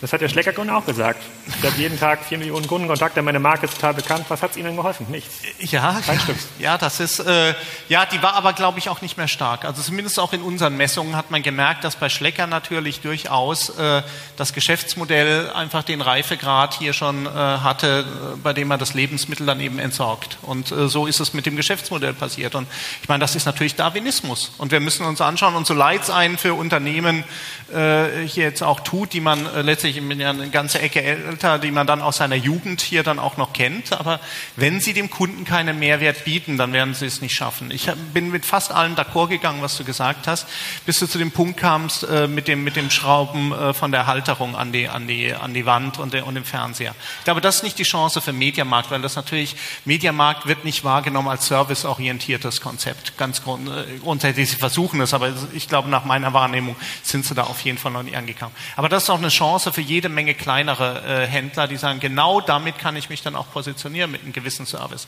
Das ist auch der Mehrwert, weil ich ehrlich gesagt, wenn ich weiß, ich komme abends nach Hause und das Ding ist angeschraubt und ARD ist auf eins und äh, CDF ist auf zwei, wie das alles äh, hingehört, diese Box funktioniert, der Blu-ray funktioniert, der, der DVD-Rekorder funktioniert, ich muss mich um nichts mehr kümmern, da zahle ich liebend gerne 20 Euro obendrauf. Ähm, da habe ich überhaupt keinen, also da habe ich keinen Schritt, wenn es um dieses genau, Service-Thema genau, geht. Diese, diese, mit diesen kleinen Händlern rede ich auch oft, ja, und dann die, und das Feedback dieser kleinen Händler ist dann, ja, ich habe zwei linke Hände. Ich weiß, ja, ja. Aber das Feedback dieser kleinen Hände ist dann, ja klar, es kommen diese Kunden rein. Also mein Schwiegervater oder auch meine Eltern gehören zu diesen Kunden, die zahlen gerne 50 Euro mehr für den Fernseher oder für den, äh, was gibt's heute aktuelles, äh, ich weiß gar nicht, so Blu-ray-Recorder noch gibt, äh. HD Curved. Gibt's schon immer, nicht mehr. Oh. Was, was, sagt der Händler? Aber das sind dann genau diese, diese Kunden, die haben die dann, die haben die dann vier Wochen lang an der Backe, die rufen jeden Tag eine halbe Stunde an, ja, und möchten aber dafür auch keinen Euro zuzahlen. Das ist eine, das ist eine tolle Perspektive ja. für einen Kleinen. Ist das so viel dazu. Aber was, das dürfte eigentlich bekannt sein. Aber was wir jetzt noch sehen, äh, ist natürlich, dass wir jetzt äh, seit 2006 die Smartphones eine immense Verbreitung haben. Und jetzt geht es um die Möglichkeit, wo, wie kann man mobile wirklich noch die Potenziale heben? Also wenn ich mit dem Smartphone etwas kaufe, ähm, und eben auch dann in der äh, wirklich im Alltag ohnehin das iPhone herumschleppe. Ich denke mal, dass hier, ähm, dass hier auch dieser Podcast überwiegend auf Smartphones gehört wird. und dann will man schnell mal irgendwas einkaufen. Wie wird äh, das Smartphone da vom Handel eingebunden? Welche konkreten Entwicklungen siehst du für die nächsten Jahre? Ja, so ganz oben steht für mich das Thema Mobile. Ähm, wir alle tragen heutzutage ein Smartphone mit uns dabei, sind unterwegs immer und überall mobil. Das nutzen wir mittlerweile auch schon. Viele Kunden gehen jetzt schon in die Läden rein, ähm, scannen Preise ab, vergleichen dann online, was kostet dieses Gerät woanders, bekomme ich es günstiger, was sagen andere Kunden zur Qualität. Ähm, wo gibt es das vielleicht noch in anderen Ausprägungen und nutzen das schon sehr aktiv will heißen, wir Kunden, wir Endverbraucher sind schon digital unterwegs. Der Handel ist es noch nicht. Ähm, der muss, denke ich mal, auf ja, unser digitales Verhalten noch so ein bisschen einstellen, darauf reagieren. Sprich, der nächste Schritt wird für mich sein das Thema Mobile Payment. Das heißt, einfache Bezahlweisen mittels Smartphone am POS. Man sieht ja den Trend in den letzten Jahren schon sehr stark ja, im klassischen Onlinehandel. Bezahlsysteme werden immer einfacher. PayPal hat diesen ganzen Prozess beispielsweise so simplifiziert, dass ich mittlerweile nur noch ein Passwort online eingebe und ein kompletter Abbuchungsprozess in Gang gesetzt wird. Ähm, das Gleiche wird aus meiner Sicht auch ähm, im Stationärhandel passieren. Darüber hinaus werden auch ähm, Stationärhändler die vielleicht keine Online-Präsenz haben, mittels Mobile die Möglichkeit haben, mich als Endkonsumenten verlängert anzusprechen. Beispielsweise, wenn ein Kunde sich im Laden mit dem Handy identifiziert oder auch lokalisiert hat über Facebook, kann ich dem User dann, sobald er mein Geschäft verlässt, weitere Angebote schicken, Coupons und Gutscheine, um ihn wieder zum in den Laden zurückzuholen. Oder aber mittels Geolokalisierung spreche ich all jene Kunden an, die sich im näheren Umfeld meines Geschäfts bewegen, um sie dann auch proaktiv in meinen Laden hineinzuführen. Ähm, und auch das Thema Kundenkarte wird, denke ich mal, eine Art Revolution erfahren, eine digitale Revolution. Ähm, heutzutage haben wir von 20, 30 unterschiedlichen Unternehmen, teils Kundenkarten in unserer Hosentasche. Das wird man zukünftig alles schön auf dem Smartphone ähm, zusammenbündeln können. Das heißt, ähm, dem Händler bietet das natürlich dann auch die Vorteile, beispielsweise mittels Display schnell den jeweiligen Kunden zu identifizieren und dann auch ganz individuell auf die Bedürfnisse einzugehen. Wenn ich beispielsweise feststelle, die Sarah ähm, mag rote Schuhe, blaue Hosen und gelbe T-Shirts, kann ich als Händler sofort darauf reagieren und individuelle personalisierte Angebote unterbreiten. Ähm, und darüber hinaus werden sich auch Stationärflächen verändern, ähm, im Sinne von, dass wir zukünftig sogenannte Cross-Commerce-Stores vor. Ja, und das letzte zum Spaß, Cross-Channel. Keine Ahnung, ob das wirklich irgendwie eine abwegige Idee ist. Ich kenne es nicht. Wer, wer damit Erfahrung hat, kann sich gerne mal bei mir melden. Ähm, die Frage ist ja die einfach, wenn ich bei Zalando irgendwas bestelle und ohnehin in der Innenstadt bin, warum ist es dann nicht in zwei, drei Tagen irgendwie beim Kaufhof abholbereit? Ist eine schlüssige Verzahnung von stationär und E-Commerce. Ähm, aber ich kenne es nicht. Wer nutzt es? Warum? Wir werden sehen. Aber es ist ja hier halt auch ein Zukunftspodcast. Da spekuliert man immer mal über Zukunftsentwicklungen. Kennen wir die Discounter? Wir kennen die äh, großen Einkaufszentren. Im Onlinehandel, im Onlinehandel kennen wir den äh, Cross-Channel, den Multi-Channel, den Omni-Channel. Das sind alles Beschreibungen, durch welche Kanäle letzten Endes die Transaktion, das tatsächliche Geschäft zustande kommt. Der Cross-Channel ist jetzt schon etwas übergreifend. Das können wir uns so vorstellen. Wir kaufen im Internet etwas und äh, gehen es dann im nächsten Mediamarkt zum Beispiel abholen. Das wäre dann ein Cross-Channel. Wäre auch schon so eine kleine kleine Geste der Vernetzung und der Verzahnung. Grundsätzlich fragen wir uns ja, worüber tätigen wir unsere Geschäfte? Klar, meistens laufen wir zu Fuß durchs Geschäft oder vielleicht kennen wir auch schon den Drive-In-Schalter bei den einen oder anderen Baumärkten. Aber spannend wird es ja, wenn wir die Zukunft des Handels betrachten wollen, über welche Geräte handeln wir? Was kennen wir da? Wir kennen den PC, damit haben wir angefangen, da haben wir unseren ersten Online-Shop besucht und haben Waren gekauft. Dann ging es weiter über den Laptop, wir hatten den Tablet, wir haben jetzt das Smartphone. Das heißt, es werden fast jedes Jahr neue Geräte, neue Devices verhandelt. Was ist dieses Jahr dazu gekommen? Vielleicht erinnern wir uns daran, den Amazon Dash Button. Einen ganz einfachen Bestellknopf, den haben wir neben der Waschmaschine kleben. Wir drücken drauf. Und zwei Tage später kommt das neue Waschmittel an. Was wird kommen dieses Jahr? Wir haben dann noch die Sprachbox, Amazons Sprachbox. Sie nennt sich Alexa. Es gibt mittlerweile auch ein Pendant, ein Gegenteil, einen Gegensatz von äh, Google. Das nennt sich Google Home. Wie funktioniert das? Wir haben ein Gerät, einen Turm, er ist hier abgebildet links, bei uns in der Küche stehen. Und dann fragen wir die, liebe Alexa, bitte gib uns neuen Kaffee. Was passiert? In zwei Tagen später kommt der neue Kaffee angerollt. Was ist die Entscheidung, warum solche Geräte neu verhandelt werden? Und warum werden wir damit konfrontiert? Es ist alles eine Frage der Kommodität. Das, was uns im Alltag hilft, was uns das Leben einfacher macht, was uns Zeit wieder schenkt, das nehmen wir als Konsument an. Dazu gehört der Dash-Button. Wenn ich auch nicht denke, dass er sich am Ende des Tages über Jahrzehnte hin durchsetzen wird, so aber durchaus die Sprache als Mittel.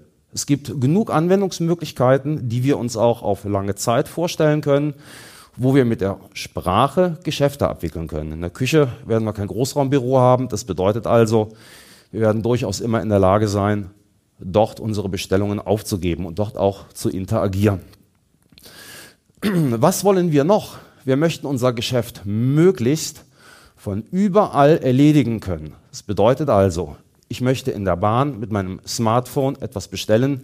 Idealerweise, es wäre ja klasse, wenn ich direkt wüsste, dass es im nächsten Geschäft abholbar wäre. Da erzähle ich euch einmal ein Modell von Zalando. Wenn ihr bei Zalando Schuhe bestellt, könnt ihr sie in der nächsten Stadt, zum Beispiel beim so, dann haben wir jetzt einfach mal schon mal dieses Thema E-Commerce und es wird ja uns auch in dieser Podcast-Reihe halb bleiben bespiegelt. Gegenwärtig walzt Amazon alles nieder.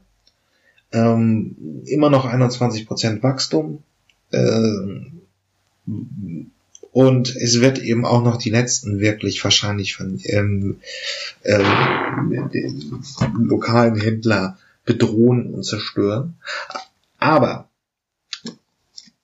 wir können sehen zwei neue Themen, Mobile Commerce, also die Einbindung vom Smartphone in den Prozess, einfach um den Alltag zu vereinfachen. Und auf der anderen Seite eben vielleicht ähm, werden die Flächen in Innenstadtlagen dann doch nochmal genutzt, um auch irgendwo ein, ähm, eine Abholstation für ihr Online-Händler zu werben. Man wird es sehen. Bis gleich. Ja, Innovation in der Polizeiarbeit. Ähm, wir fangen erstmal an, eine kleine Übersicht zu geben, was da so als Thema kommen kann. Ähm, es sind einerseits natürlich irgendwie technische Themen, also Waffen. Der Teaser ist eine Debatte. Ähm, dann natürlich, wie kann man im digitalen äh, äh, Rechtsstaatlichkeit durchsetzen, also die Abrechnungsbetrügereien im Netz stoppen. Da kommen hier neue, nicht mehr ganz so neue äh, Tätigkeitsfälle für die Polizei zu, äh, zu ähm, auf die Polizei zu. Um, schauen wir uns das erst einmal an. Auf dem 17. Europäischen Polizeikongress vorgestellt. Eine Innovation ist zum Beispiel der Drogenspeicheltest, der den üblichen Urintest ersetzen soll. Das ist für die Polizei durchaus nutzbar. Also es gibt Bundesländer, die dieses Gerät im Einsatz haben. Ähm, es ist ja sehr zuverlässig und zeigt die Verdachtserhärtung an, die dann natürlich dann durch eine Blutprobe bestätigt werden muss. Aber das ist schon sehr zuverlässig und es hat Tests gegeben mit der Polizei und die waren sehr überzeugend, was die Richtigkeit und die Genauigkeit der Analyse betrifft. Ein Gerät, was bereits im Einsatz ist, ist der sogenannte Taser, der in vielen europäischen Ländern zusätzlich zur Schusswaffe benutzt werden kann. Also Taser ist ein Distanz-Elektroimpulsgerät, verschießt zwei Pfeile, die per Kabel mit dem Handgerät verbunden sind und sorgt dafür, dass zwischen diesen beiden Kontakten ein Stromfluss, also ein geschlossener Stromkreis entsteht, der die Muskeln kontrahiert und sie sich so einfach nicht wehren können. Neben den technischen Neuheiten steht jedoch auch die Vernetzung der Polizei im Vordergrund, die sich den Herausforderungen der grenzenlosen Kriminalität stellen muss. Wir haben natürlich äh, das große Thema der Cyberkriminalität äh, und die ist ja per se grenzenlos, weil wir reden da über das Internet. Ein zweites großes Thema der Internetkriminalität oder der Cyberkriminalität äh, ist äh, der äh, Finanzbetrug. Das heißt also, Sie füllen eine Überweisung aus an Ihre Bank, 500 Euro auf mein Konto zum Beispiel äh, und Sie kriegen von der Bank die Bestätigung, die 500 Euro sind überwiesen. In Wirklichkeit sind aber 5000 Euro an ein anderes Konto überwiesen worden. Also ein höherer Betrag und an einen dritten Ihnen Unbekannten. Äh, das passiert jeden Tag. Ähm, was ich immer noch ganz schön fand, war der Speicheltest, der dann einen, äh, Verdachtsfall klären soll für Drogeneinnahme. Dass es also wirklich noch schöne technische, mechanische Innovationen gibt, obwohl natürlich auch die Polizeiarbeit äh, pausenlos digitalisiert wird. Wir hören uns das auch gleich nochmal sehr, äh, sehr lang an. Ähm, aber es gibt im Prinzip ähm, halt auch bei der Polizei noch so schöne kleine mechanische Gimmicks. Das muss nicht immer das Blut entnommen werden, da reicht dann auch mal der Speichel, um festzustellen, ob man einen gekifft hat oder nicht. Ähm, was wir jetzt, und das mache ich auch ein bisschen ausführlicher, machen, ist einmal den Teaser vorzustellen. Also sollen Polizisten nicht tödliche Waffen, die natürlich auch im Extremfällen tragen. Ähm, wir lassen uns jetzt einmal von einem ähm, Hersteller wirklich die Technik komplett erklären. Ähm, es ist ein kontroverses Thema. Es gibt immer mal wieder psychische Erkrankungen durchdrehen, dann äh, wird zur Schusswaffe gegriffen, der, äh, der, der Erkrankte stirbt. Wäre das ein Einsatzfall für einen Teaser? Es ist die Frage. Ähm, man gibt also, der könnte der Polizei natürlich eben eine ähm, Waffe an die Hand geben, die ähm, bedeutend weniger gefährlich ist als die klassischen tradierten Schusswaffen. Aber schauen wir uns das mal an. Dort äh, zwei Taser liegen auf dem Tisch. Vielleicht können Sie den Zuschauern mal erklären, wie das Gerät funktioniert.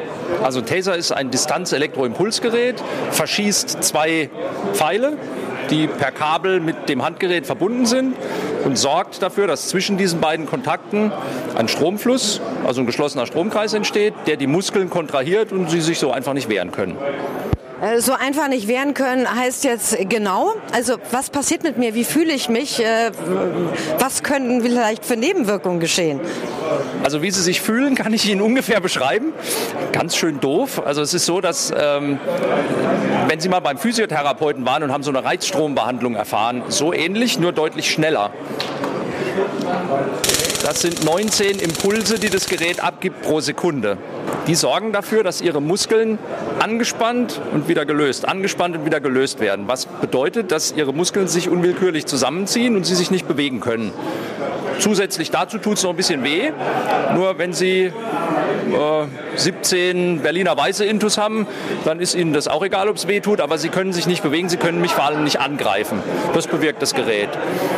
Das heißt, wenn Leute Drogen genommen haben, dann sind sie da unempfindlich, aber es wirkt. Es, sie sind unempfindlich gegen Schmerzen. Das heißt, die Geräte basieren nicht auf Schmerzen. Pfefferspray zum Beispiel, das erzeugt einen Schmerzreiz. Wenn Sie unter Drogen stehen, mit Alkohol vollgepumpt sind, dann interessiert sie der Schmerz nicht. Sie machen einfach weiter. Hier ist es so, der Schmerz ist sekundär wichtig. Wichtig ist, dass Sie nicht aktiv auf den Beamten losgehen können. Und diese Stromstöße kontrahieren ihre Muskeln so, dass sie das nicht sozusagen überkommen können und sie sind einfach bewegungsunfähig und können so sicher von den Sicherungsbeamten festgenommen werden. In welche Entfernung funktioniert das? Das kommt auf den Kartuschentyp an. Da sind ja so Kartuschen eingesetzt.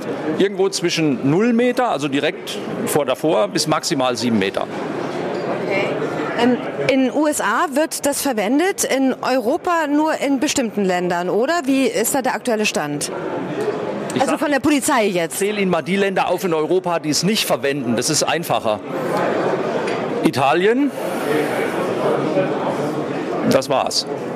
Alle anderen Länder in Europa verwenden Taser in irgendeiner Verbreitung. Also in Deutschland sind es nur Spezialeinheiten, mobile Einsatzkommandos. In den angrenzenden Ländern ähm, außer im Benelux, da auch nur Spezialeinheiten, ist es auch im Streifendienst. Österreich, Schweiz, Frankreich ist es im ganz normalen Streifendienst.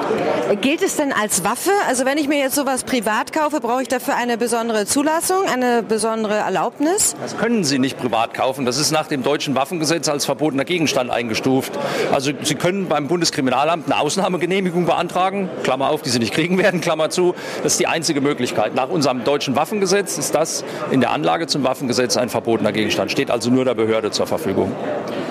Herr Ratner, es gibt ja Ressentiments dagegen. Sie haben es selbst erwähnt, es gibt mit Italien ein Land, das es überhaupt nicht einsetzt. Hier wird es, glaube ich, auch nicht im Streifendienst eingesetzt. Äh, mit, mit was für ähm, ja, Sorgen und, und, äh, und, und, Gegenmeinungen werden Sie konfrontiert, die Sie diese dann quasi ähm, widerlegen müssen? Also in aller Regel werden wir konfrontiert mit irgendwelchen medizinischen Tests, die es angeblich nicht gibt. Ähm, die einzigen, die noch keine medizinischen, unabhängigen medizinischen Tests gemacht haben, sind die Deutschen. Äh, Schweiz, Österreich, Frankreich, England, äh, Holland, Belgien, Polen, alle die haben ihre eigenen Tests gemacht und sind eben zu dem Schluss gekommen, dass die Geräte gesundheitlich ungefährlich sind und setzen sie ein. Warum in Deutschland noch keine Tests gemacht wurden, kann ich Ihnen nicht sagen. Nun sind Sie als Trainer eigentlich hier. Das heißt, wenn ich das jetzt richtig verstanden habe, bringen Sie bei, wie man mit dem Gerät umgeht. Ist für diesen Zweck auch diese Puppe da aufgebaut? Ja, aber natürlich die Digitalisierung erfasst die Polizei mal schneller, mal später. Ja, und ich würde sagen, die Deutschen eher später. Wir hören uns jetzt beim Vortrag der Schweizer Polizei an, wie die den iPad in der, im Polizeialltag nutzen. Hier wird uns einmal, und das kennen jetzt wahrscheinlich viele, ähm, mit dem iPad wird einfach schnell mal ein Verkehrsunfall oder ein Verkehrsdelikt aufgenommen. Ähm, das ist am Rande in der Schweiz schon ein schweres Vergehen, das teilweise, wenn man mit 300 erwischt wird, auch mit dem Knast enden kann. Aber das ist nicht der Punkt. Ähm, hier wird im Prinzip einmal wirklich alles aufgenommen und dann ist es sofort digital vorrätig. Äh, nicht irritieren lassen, der Mann nutzt den Begriff Rapporte, das ist aber nichts anderes als Bericht. Das ist in Deutschland schreibt wenn sie zu schnell gefahren sind. In der Schweiz Rapport. Ähm, und damit gibt es eben auch sehr viele statistische Auswertungsmöglichkeiten. Das kennt jetzt viele sicherlich auch aus dem Berufsalltag. Eben durch die Digitalisierung werden immer ständig neue Daten in irgendwelchen Prozessen erhoben und äh, verarbeitet und sind dann einfacher verarbeitet als digitaler ähm, ähm, Datensatz. Das ist eben bei der Polizei in der Schweiz schon der Fall. Ja, die arbeiten sogar schon an dem Thema digitale Unterschrift. Ähm, das ist in Deutschland noch bei weitem nicht der Fall. Aber hören uns das erstmal an. Wenn man digitalisieren will, kann man nicht einfach bestehende Prozesse eins zu eins nehmen und sagen, jetzt machen wir das einfach auf, auf dem iPad oder wie auch immer man das Ganze macht. Man muss ein bisschen mehr machen. Man muss rundherum schauen, dass da gibt es kulturelle Aspekte, da gibt es organisationale Aspekte, Prozesse, Formulare etc. Die müssen zuerst vereinheitlicht sein, vereinfacht sein etc., bevor sie eigentlich in die Digitalisierung eintreten können, weil sonst ist ihre technische Lösung viel zu kompliziert und zu teuer. Und bis sie sie umgesetzt haben, ist sie eigentlich schon wieder, schon wieder äh, altbacken. Also sind wir eigentlich so vorgegangen, dass wir gesagt haben, wir nehmen die iPads und dann haben wir einfach mal getestet. Wir haben erste rudimentäre Varianten von Formularen auf diese iPads portiert, die darauf getan und geschaut, die Frontsachbearbeiter uns gesagt haben, wie funktioniert was, wie geht es, wie, was können wir optimieren, etc. Wir haben aber auch überprüft, wie reagiert der Bürger, wenn der Polizist plötzlich mit dem iPad kommt. Ist heute eher normal, war aber vor zwei, drei Jahren eher noch ein, ein Luxusgerät. Und da war so ein bisschen die Frage, wie reagiert der Bürger darauf? Fliegen da irgendwelche iPads durch die Weltgeschichte herum oder was passiert mit den ganzen Themen? Wir haben das ausgewertet, verbessert und schlussendlich haben wir ähm, eigentlich die folgenden Voten, ist ein Auszug äh, aus den Voten, die wir erhalten haben. Die Richtung, welche die Polizei nun geht, ist endlich die richtige. Was ein Votum, das wir hatten. Etwas, das mich sehr gefreut hat, trotz meinen 60 Jahren, finde ich dies eine gute Sache. Das war, das war so ein, ein Polizist-Bauer-Kategorie, ähm, nämlich mit so den dicken Fingern, oder? Da müssen Sie zuerst das Zeug auch irgendwie treffen, das ist noch schwierig, aber der fand das gut. Und da gab es aber auch einen, der gesagt hat, für Arbeitsgebrauch in Bezug auf Rapporterstattung sehr unbefriedigend, der regelt jetzt den Verkehr auf einer Kreuzung. Das Problem haben wir auch gelöst. Was machen wir heute? Im Vergleich zu vorher, wir rücken immer noch an das Ereignis aus, oder? Also wir schaffen es nicht äh, mit Emma, dass die virtuell vor Ort geht, sondern wir gehen immer noch physisch vor Ort. Da genießen sie unsere Dienstleistung immer noch in Persona, wenn wir kommen. Ähm, und wir machen aber die Dateneingabe direkt vor Ort, geben alles ins System ein und sind dann auch wieder frei für den nächsten Einsatz. Ob es nun das Büsi auf dem Baum ist oder vielleicht auch etwas Wichtiges, je nachdem. Wir haben einfach viel mehr Zeit, die Leute sind viel weniger beschäftigt mit administrativen Arbeiten. Und wir entwickeln das Ding und das Thema ständig weiter, weil Stillstand, das ist ein altbackener Spruch, aber es stimmt halt trotzdem, Stillstand ist Rückschritt. Wir müssen da vorwärts machen. So ein bisschen ein Zahlenüberblick, was wir heute machen. Wir haben rund äh, die letzte Datenaufnahme habe ich im Mai gemacht. 100.000 äh, mit dem iPad erfasste Rapporte. Wir schreiben etwa 97 Prozent der Verkehrsunfälle mit dem iPad. Also es sind alle minus diejenigen, die auf dem Polizeiposten zur Anzeige gebracht werden. Klassischerweise ist das ein Parkschaden. Wenn Ihnen irgendjemand im Parkhaus ins Auto gefahren ist und sich nicht gemeldet hat, dann melden Sie das auf den Polizeiposten und die werden nicht mit dem iPad geschrieben, die anderen schon. Dann drei Viertel aller Einbruchdiebstähle werden mit dem iPad erfasst und etwa zwei Drittel äh, aller Anzeigen im Straßenverkehr.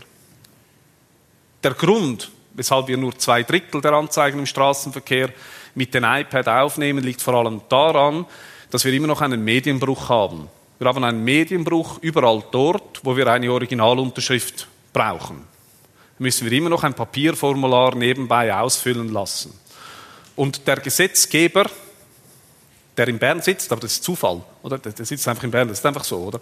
Ähm, und der Gesetzgeber ist da jeweils nicht so schnell, dass er Lösungen bereitstellt, die A, innerhalb der Frist kommen, also innerhalb einer sinnvollen Zeitspanne kommen und B, vor allem, die auch noch pragmatisch sind. Das heißt, auch hier mussten wir uns etwas überlegen und dazu komme ich noch später im Bereich der digitalisierten Unterschrift. So, jetzt habe ich mal so ein bisschen den Rahmen gebildet und das Ziel wäre jetzt Ihnen kurz zu zeigen, wie wir heute so eine Verkehrsunfallaufnahme ausgestalten, wie wir das machen. Wenn wir einen Unfall aufnehmen, dann haben wir eigentlich genau diese Formulare früher in Papierform gehabt. Haben wir nichts, eigentlich haben wir nichts Neues erfunden. Es gibt ein Blatt mit allgemeinen Unfallangaben, ein Blatt mit Unfallhergangsskizze und da gibt es meistens, meistens beteiligte Objekte, das sind Fahrzeuge und darin sitzende Personen. Solange wir noch keine autonom fahrende Fahrzeuge haben, sitzen da immer noch Menschen, Menschen darin. Und wenn wir jetzt einen Unfall aufnehmen, dann können x Sachbearbeiter an so einem Unfall arbeiten und jetzt bin ich halt der arme Kerl, der alleine ist, weil mein Kollege gerade den Schnupfen hat oder sonst krank ist. Und dann mache ich mir so ein Unfallaufnahmeblatt auf und gehe hinein. Und ich habe gesagt, wir versuchen Daten immer nur einmal zu erfassen.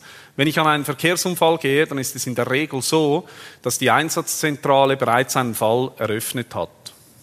Das heißt, die haben bereits gewisse Grundangaben aufgenommen und die gehe ich mir jetzt suchen bin ich hier eben, ich, ich bin, in, bin völlig in einem anderen Gebiet. Suche ich mal, was da im äh, Kanton Bern gelaufen ist und sehe hier, die Einsatzzentrale hat bereits einen entsprechenden Fall aufgenommen mit diesen Daten. Das ist der Verkehrsunfall, an den ich aufgeboten wurde und den ich jetzt gehe. Und diese Daten übernehme ich. Schlicht und ergreifend habe sie direkt auf dem Gerät. Konnektivität vorausgesetzt. Aber das haben wir an vielen Orten und wo wir es nicht haben, müssen wir es halt immer noch manuell machen. Und dann kommt eigentlich so ein Intelligenztest, nämlich ich muss so Kreuzchen äh, setzen. Das wird in der Regel aber nicht geprüft. Da muss ich nämlich sagen, es war innerorts. Ich komme nachher noch darauf, warum das das ist. Da muss ich sagen, wo dieser Verkehrsunfall stattgefunden hat. Da muss ich die Verkehrsbedingungen angeben, die Zonensignalisation, die Höchstgeschwindigkeit ist auch hier 50. Unfallstelle ist hier in diesem Fall eine Kreuzung. Straßenzustand trocken, heiß kann ich nirgends angeben. Und dann kommt eigentlich mein Lieblings, dann kommt eigentlich mein Lieblingsding, nämlich das Gefälle äh, die Straßenlage.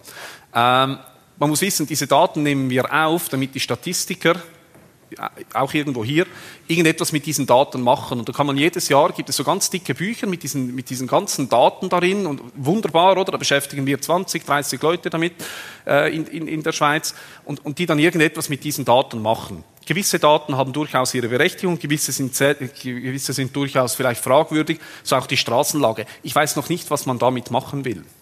Oder eine Konsequenz. Ich bin ziemlich sicher, dass weniger Unfälle in einer Steigung passieren und viel mehr in der Ebene. Jetzt wäre ja eine logische Konsequenz dann, dass man einfach mehr Hügel baut und die Straßen immer schräg bauen tut. Sonst sehe ich nicht so, was man damit machen kann. Aber wir nehmen das statistisch auf. Wir lieben Statistiken, das ist super. Es war kein Bahnübergang, es war schön. Wir hatten keine Verkehrsregelung. Äh, Vortrittsregelung hatten wir keinen Vortritt. Richtverhältnis, war Tag.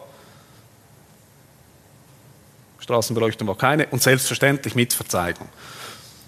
Wollen wir schließlich den Unfallverursacher auch noch bestrafen. So, dann habe ich mal eigentlich den ersten Test in dem Sinne bestanden und kann da eigentlich weitermachen. Dann kann ich selber oder mein Kollege kann sagen, wir machen ähm, noch den ganzen Unfallhergang mit der Skizze.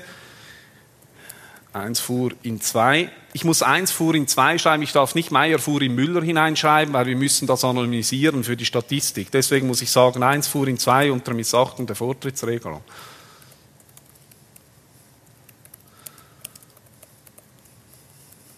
So, irgendwie so. Vielleicht schreibe ich noch ein bisschen mehr, aber so im Wesentlichen sollte das genügen. Und dann kommen wir eigentlich zum eigentlichen Zeichnungsprogramm, ähm, wo wir die Schwierigkeit hatten oder die Herausforderung hatten, was machen wir? Hätten wir das gemacht, was unsere Kolleginnen und Kollegen, also unsere Polizistinnen und Polizisten gewollt hätten, hätten wir ein Paint Pro gebaut. In so ein Zeichentool mit x Funktionen, wo sie durchaus sich einen Tag daran verweilen können. Aber wir wollten etwas Einfaches, Knackiges haben. Etwas, das wir ganz einfach vor Ort machen können. Und wir mussten unsere Polizistinnen auch vor ihren Vorgesetzten schützen. Es gibt so Vorgesetzte, die gerne so Skizzen mit Maßstab haben, oder? So ein Maßstab, detailgetreu, ganz genau. Und wenn irgendwo dann der Fußgängerstreifen halt ein bisschen schräg war, dann er macht doch das nochmals, oder? Sieht nicht so schön aus.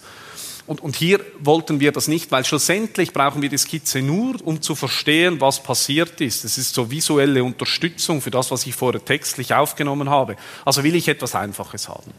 So, das heißt, ich mache hier mal eine Linie, versuche mal eine Straße zu machen und bitte verzeihen Sie mir, ich, ich hatte in Zeichen ein ungenügend, also in der Musik auch, aber Zeichnen war noch schlimmer. Ähm, unsere Polizistinnen können das etwas besser als ich, aber ich suche die Situation trotzdem zu zeichnen. So. Ja, das, das sollte Straßen darstellen im Übrigen, für die, die es nicht sehen. Haben wir hier Straßen. So.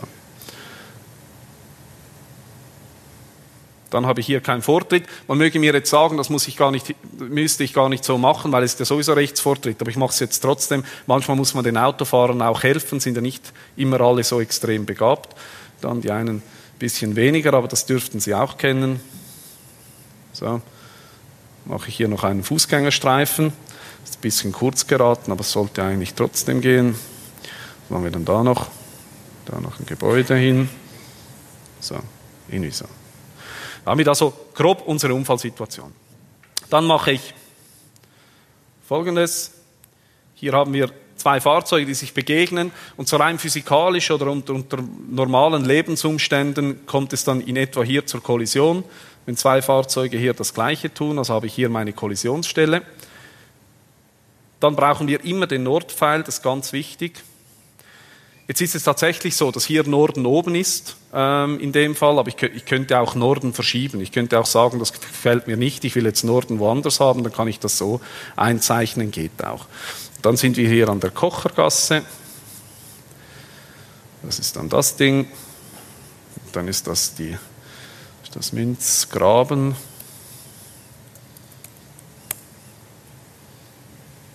Irgendwie so. Schreibe ich da meine Straßen an. Da muss ich noch die Objekte, die ich vorher erwähnt habe, eins und dann vielleicht noch Objekt 2 hier. Und dann schreibe ich noch, wie heißt denn das hier? Bellevue Palace. So. Dann haben wir da einen Verkehrsunfall beim Hotel Bellevue Palace simuliert. Das Bellevue Palace ist wichtig, deswegen groß. So. Und so in etwa nehme ich dann eine Unfallskizze auf, auch etwa in dem Tempo. Also die einen sind noch etwas schneller, die können das noch etwas schöner machen und etwas besser machen als ich. Aber so arbeiten die Polizisten an der Front heute eigentlich und damit sind sie dann eigentlich mit der äh, wesentlichen Aufnahme des Bestandes äh, fertig und jeder sieht, was passiert ist. Man sieht hier, aha, der Müller, wenn er jetzt Müller heißt, hat hier den keinen Vortritt missachtet und ist hier ins, in, in den Meier hineingedonnert und damit ist das dann eigentlich auch schon gut. So. Und dann kann ich noch weitergehen und selbstverständlich auch noch Objekte und Personen im System drin erfassen. Auch hier muss ich wieder einen statistischen Test durchlaufen. Es war ein Fahrzeug, es war ein Personenwagen. Also wenn man Statistiken liebt, ist das schon noch geil. Oder? Schweiz, Kanton, ist irgendwie Bern. Weiß nicht, ob es hier gibt auch sechsstellige Nummern hier. Gut, machen wir das so. Fahrzeug, die Mazda. Auch den könnte ich übernehmen im Übrigen, das Fahrzeug, könnte ich aus dem System direkt beziehen und eingeben. Sachschaden eingeben, der passiert ist. Hier kann ich noch die Tatbestände, missachten Vortritt, irgendwie sowas eingeben. Und dann habe ich mein Fahrzeug erfasst. Und dann gehört in das Fahrzeug von rechts wegen eine Person, sonst habe ich Fragen, wenn da keine Person darin war. Und da kann ich auch hier wieder, nehmen wir an, der war angegurtet, nicht verletzt, Abblendlicht, ja. Sie sehen, oder am eigentlichen Fall, was passiert ist, schreibe ich gar nicht so viel. Ich bin da immer irgendwie, bin irgendwie etwas anderes am, äh, am Anklicken.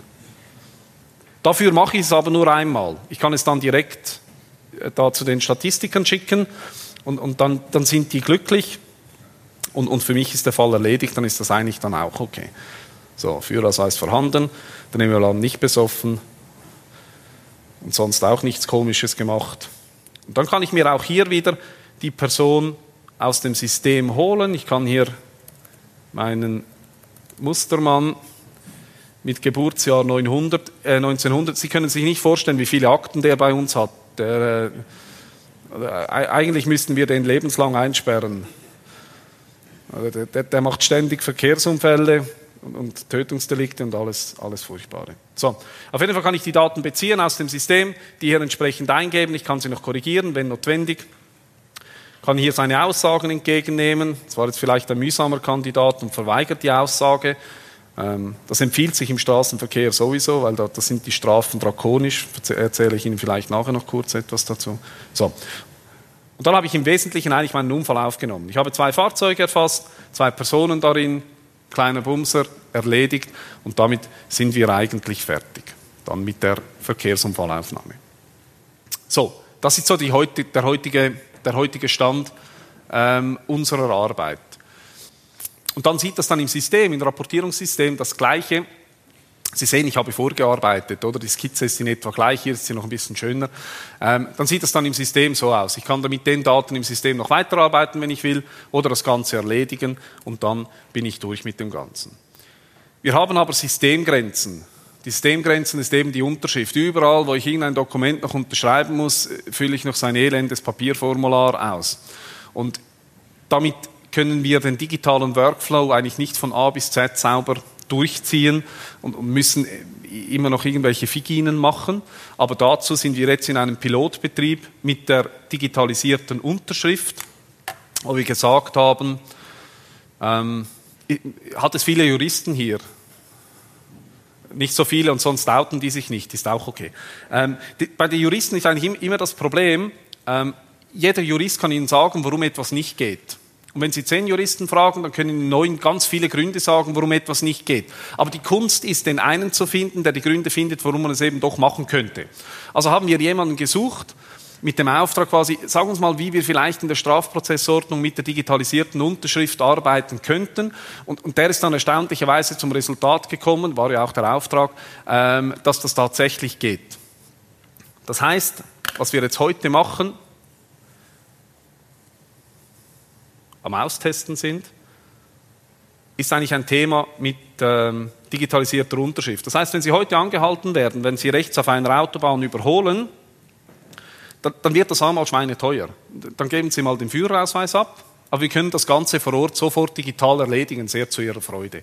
Ich empfehle Ihnen im Übrigen, ich empfehle Ihnen im Übrigen, oder überlegen Sie sich das, zu schnell fahren, rechts überholen und solche Dinge, die lohnen sich nicht gehen Sie einbrechen. Das ist viel besser. Kriegen Sie eine bedingte Gefängnisstrafe, in der Regel eine Buße von 500 Franken und dann können Sie eigentlich wieder gehen. Beim Fahren wird das Schweine teuer. Wenn Sie viel zu schnell sind, nehmen wir Ihnen Lamborghini und Maserati und was Sie da alles haben, nehmen wir Ihnen weg. Und wenn Sie noch Pech haben, sperren wir Sie sogar noch ein. Also Straßenverkehr in der Schweiz, ein überhaupt nicht lukratives Geschäft für den Autofahrer, für die gewisse äh, Wegelagererchor, aber durchaus. So. Hier habe ich in etwa die gleiche ähm, Sie merken, ich bezahle hin und wieder auch Bußen. Das ist, so, das ist halt so der Punkt, oder? Ähm, ich habe genau die gleichen äh, Daten, die ich, die, oder die, der gleiche Mechanismus, wie ich Daten aufnehme. Ähm, ich kann hier wieder der Mustermann, der, jetzt ist der, hat er rechts überholt auf der Autobahn, ich sage es, den sollte man eigentlich aus dem Verkehr ziehen. Kann ich die ganzen Daten erfassen, genau gleich wie sonst bei irgendeinem Rapport aber schlussendlich ist eigentlich die Änderung, dass ich direkt die Kurzbefragung, und da machen wir nicht stündige Befragungen, sondern eigentlich nur kurz, im, im, Prinzip will ich ja nur von Ihnen hören, ja, ich habe rechts überholt und dann ist eigentlich gut, ist erledigt, kann ich meinen Rapport abschließen und Sie werden bestraft. Wenn ich das dann machen will, kann ich sagen, so, Beginn der Einvernahme jetzt, dann selbstverständlich halte ich Ihnen Ihre Rechte vor, und wenn Sie das so hören, haben Sie wirklich das Gefühl, Sie müssen ins Gefängnis, oder? Weil, weil Sie haben dann ganz viele Rechte und was Sie alles nicht tun sollten. Dann können Sie sagen, habe ich verstanden. Ja, ja. Dann ist noch der Vorhalt, was genau vorgeworfen wird. Sie haben da auf der Fahrt, als Sie an dieses Referat gekommen sind, auf der 1 in Bern, ähm, ein vor Ihnen fahrendes Fahrzeug rechts überholt. dann ist es meistens äh, die ernstliche Gefahr, die sie durch das hervorrufen, mindestens die abstrakte Gefahr. Dann ist die Frage, ob sie diesen Sachverhalt erkennen. Wenn sie Nein sagen, müssen sie übrigens mitkommen auf den Polizeiposten, deswegen sagen viele dann Ja. Ich war in Eile und da kann ich Ihnen noch weitere individuelle Fragen stellen, sage ich Ihnen, es gibt eine Rapporterstattung an die Untersuchungsbehörde. Dann will ich noch Ihre finanziellen Verhältnisse wissen, oder? Jetzt sind Sie da vielleicht Consultant bei der Spol AG in einem Durchschnittspensum von 120 Prozent, haben dafür einen astronomisch hohen Lohn, keine Zeit für Partnerschaften und so weiter. Wir würden da Ihre Vermögenssituation eigentlich das Ganze dann äh, aufnehmen. Irgendwann sind wir dann da fertig. Und jetzt kommen wir zum Unterschriftsteil, zum eigentlichen Inhalt des Ganzen. Da dürfen Sie Ihre, Ihre Befragung noch einmal durchlesen, wenn Sie so hier machen. Wenn Sie dann Änderungen wollen, ändern wir das selbstverständlich. Wenn Sie sagen, nein, ist okay, ich unterschreibe. Sie sehen, oder? Es wird sogar der Ort mitgezeichnet, wo wir das Ganze aufnehmen. Können Sie hier unterschreiben. Und unsere Lösung ist ein bisschen besser als die der Post. Ich mache bei der Post nur noch 3x, weil ich erkenne meine Unterschrift sowieso nicht. Hier bringen Sie die Unterschrift so hin, dass Sie sie erkennen. Dann können beide unterschreiben, irgendetwas auf dem Dokument, und dann ist die Einvernahme so gesperrt kann ins System eingegeben werden, weitergeleitet werden und dann schauen wir mal, was die Gerichte dann dazu sagen, ob die auch so fortschrittlich sind, wie wir dies gerne hätten in dem Bereich drin. Das ist in etwa eigentlich nächste, der nächste Schritt, den wir hier äh, machen mit der digitalisierten äh, Unterschrift in dem Bereich. Da sind wir am Pilotieren. Da haben wir das Einverständnis der äh, Oberstaatsanwaltschaft im Kanton Zürich, wo wir das Ganze aufnehmen. Und jetzt müssen wir schauen, wie die, wie die, Gerichte, wie die Gerichtspraxis ist. Weil, was wir versucht haben, wir wollten eigentlich vorgängig zu den Gerichten gehen und die fragen, schaut mal, wir haben da eine coole Idee.